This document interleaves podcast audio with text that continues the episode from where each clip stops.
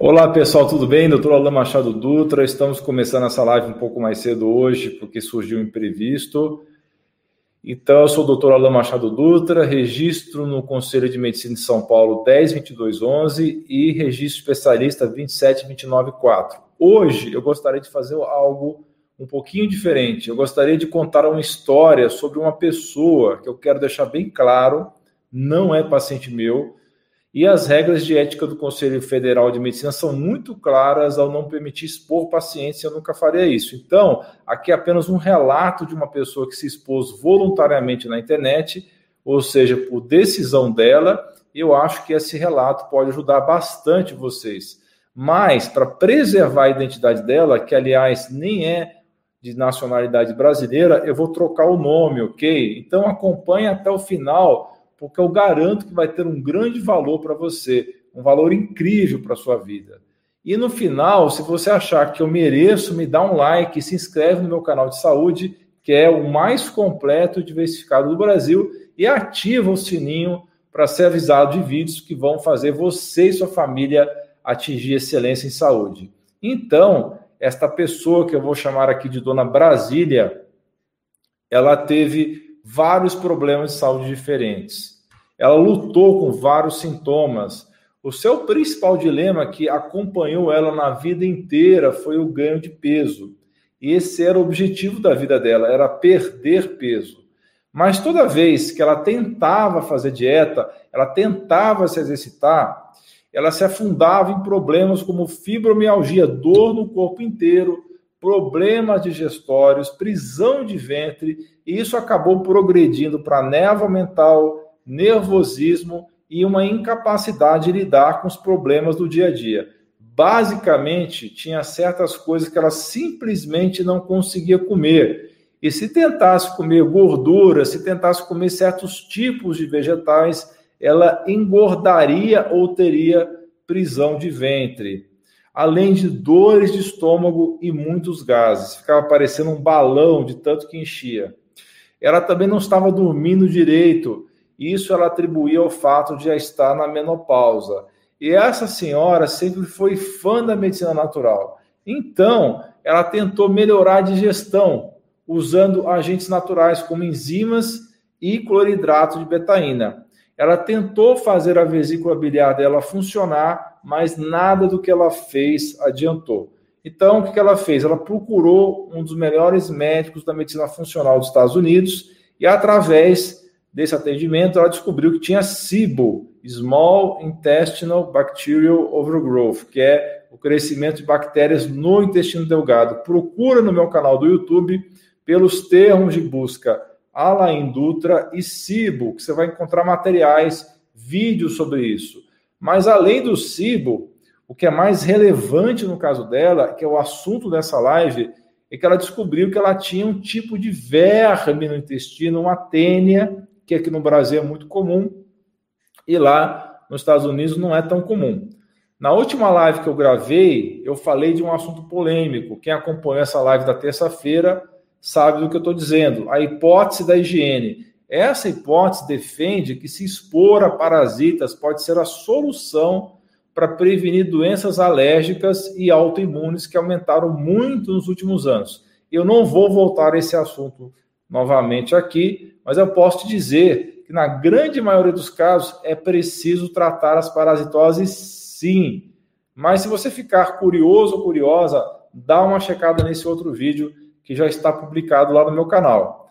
A tênia da carne de porco, ou também pode existir a tênia que vem da carne de boi, são duas espécies diferentes, pode ser um verme grave, porque na forma de cisto pode entrar no seu cérebro e causar sintomas neurológicos.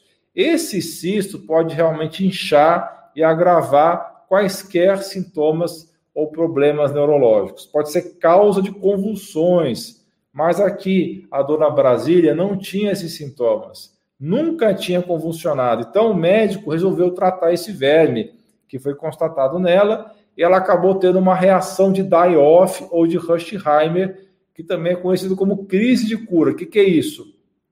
Ao morrer o parasita, acabou liberando toxinas e ela passou mal, então, com essa liberação de toxinas. Então, toda vez que você tem uma infecção parasitária ou por outros bichos, pode acontecer essa reação de die-off, que é justamente quando o bicho morre e libera toxinas nesse processo de morte.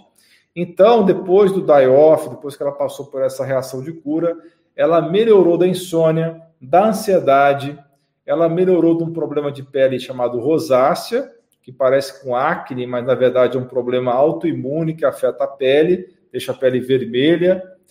Então ela melhorou dessa rosácea também, melhorou do foco mental, ganhou energia, perdeu peso e parou de ter o intestino preso. E também conseguiu voltar a se exercitar.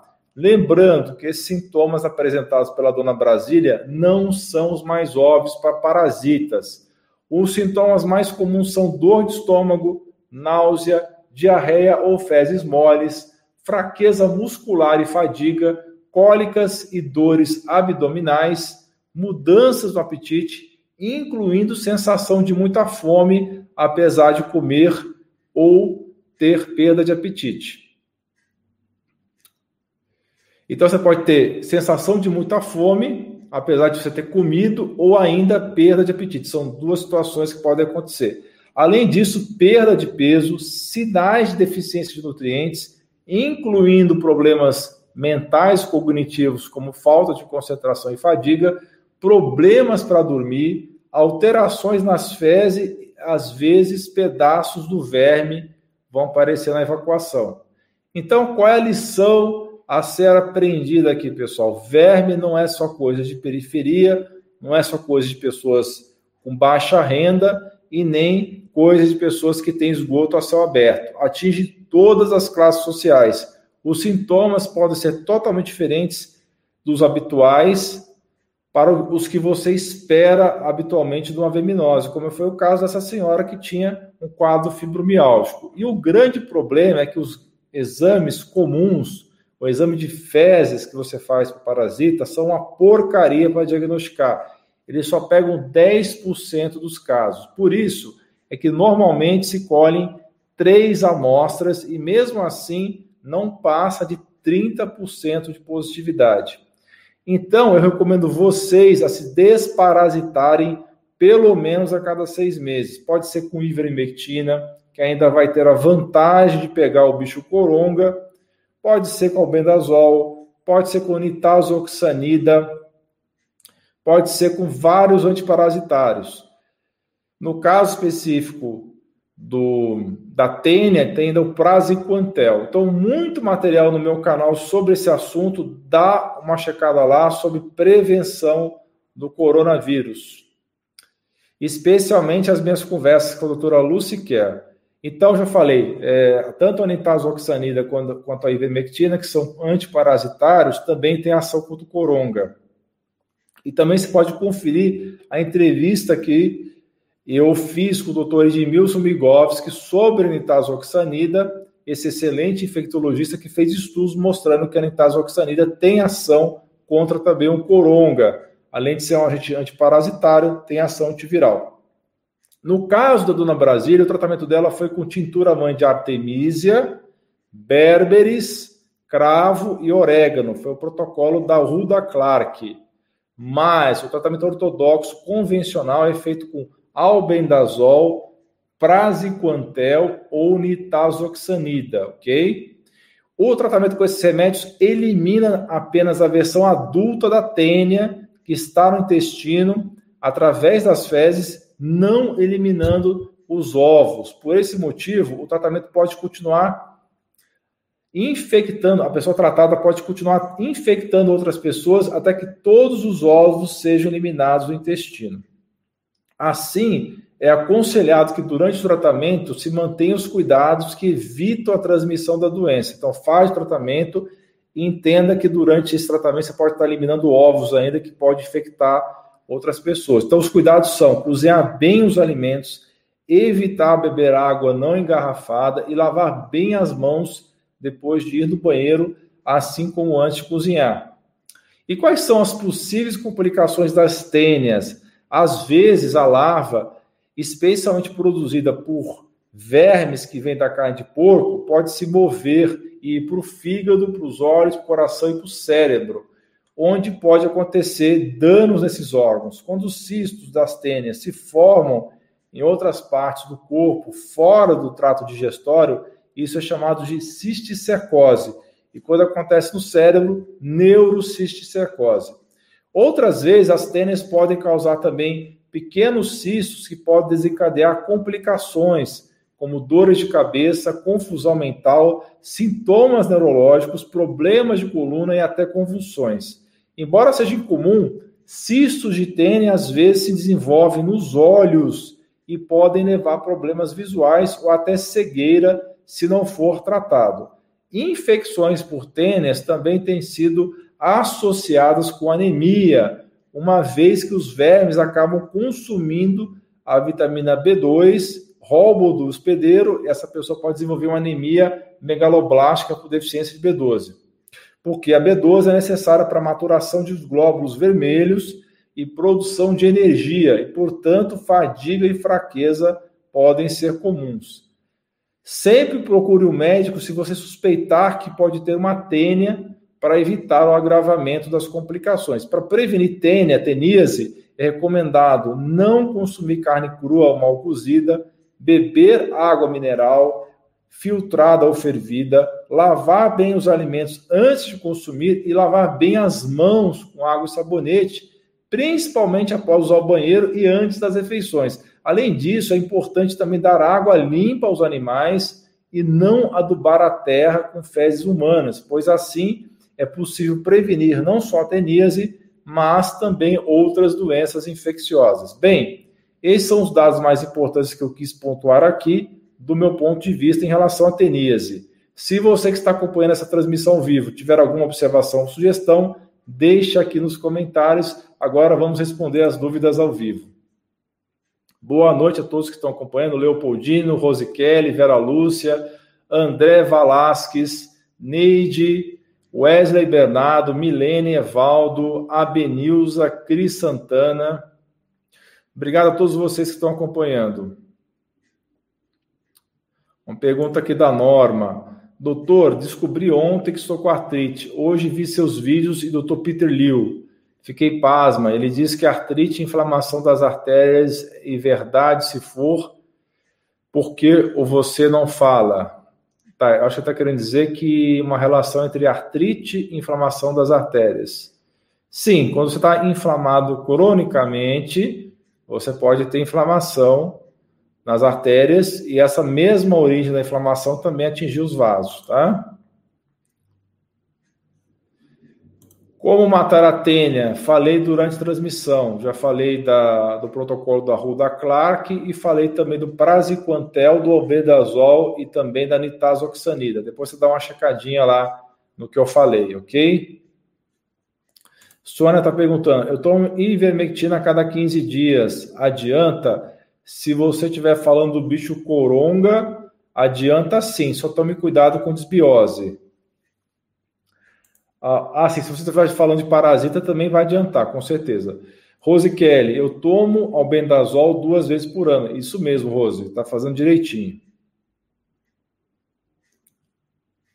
Rose Pacheco está tomando ivermectina a cada oito dias. Tome cuidado, Rose, tá? Tá muito frequente isso daí. Pode gerar uma desbiose. Doutor, dizem que quem tem tênis perde muito peso. Isso procede? Sim, procede sim. Mas tem algumas pessoas que ganham peso, como é o caso Dona Brasília, que eu acabei de falar aqui na, nessa transmissão. Lembrando que Dona Brasília é um nome fantasioso, tá? Não é um nome verdadeiro. Boa noite, Nilce, Marilu, Beatriz, Maria Helena, Andréa Vitor, Mara Ferraz. A Marafé está dizendo que o Praziquantel saiu do mercado. Ok, obrigado pela informação. Quantos comprimidos de netazoxanida tomar por dia para tênias? Felipe, isso está na bula do remédio, tá bom? Isso aí é bem tranquilo. Doutor, fale sobre a doença de Peroni. Deve ser Peroni. Atualmente tem tratamento? Tem aparecida. Se você está falando da doença de Peroni, tem tratamento sim. Tá? Porém, não é cura, é tratamento. Porém, eu, eu tenho material sobre isso no meu. Vai no meu site, alainuro.com. artigos.alainuro.com tem um artigo lá só sobre doença Peroni, tá bom? Sueli está dizendo, doutor, eu não como carne vermelha, mesmo assim posso ter? Pode. Você pode pegar parasitose de outra forma. Boa pergunta aqui da Cleide. Você prefere tratamento natural ou alopático? Eu acredito nos dois tratamentos, tá? Tem situações que eu uso natural e tem situações que eu uso alopático. Como o alopático tem pouco efeito colateral, pela simplicidade, muitas vezes eu tendo a usar o alopático, tá bom? É preciso tomar na lua cheia? Segundo o protocolo da Ruda Clark, sim. Em quanto tempo de tratamento a tênia morre? Para tratamentos convencionais, em torno de uma semana.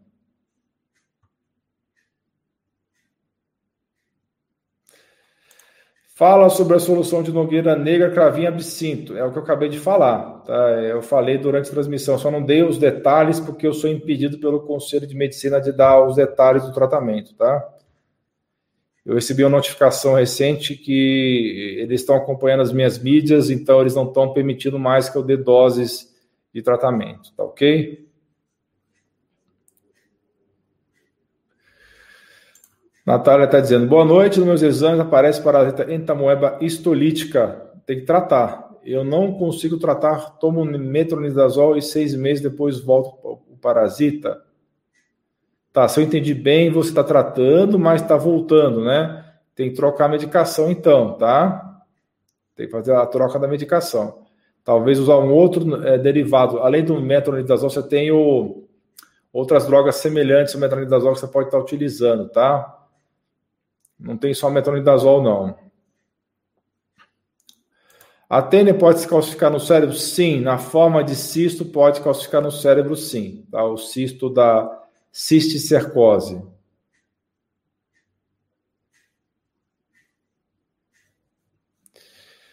Isso é que você está falando, Luzinha, é um nome comercial da nitazoxanida que eu falei durante a live, tá? Eu não posso falar o nome comercial.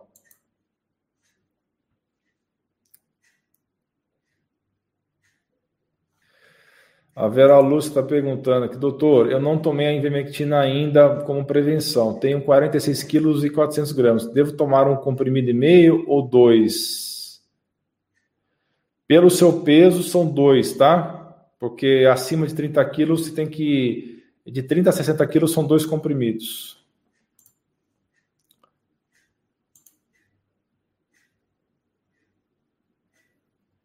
Disbiose, Rose, causa disbiose. Se você tomar demais, você pode ter um desequilíbrio da, da flora intestinal.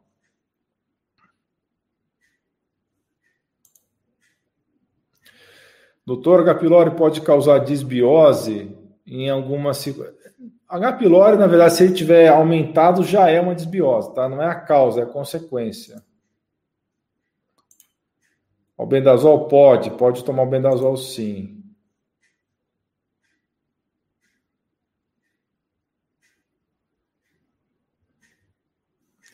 Doutor, tomei Anitta em novembro passado, devo tomar novamente quando eu completar seis meses? Tenho 80 anos.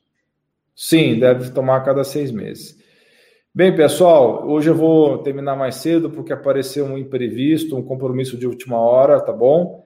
A próxima live vai ser terça-feira que vem, às 19h30. Agradeço muito o seu carinho, a sua atenção, o seu acompanhamento e nós nos vemos na próxima semana. Um grande abraço e um beijo no seu coração.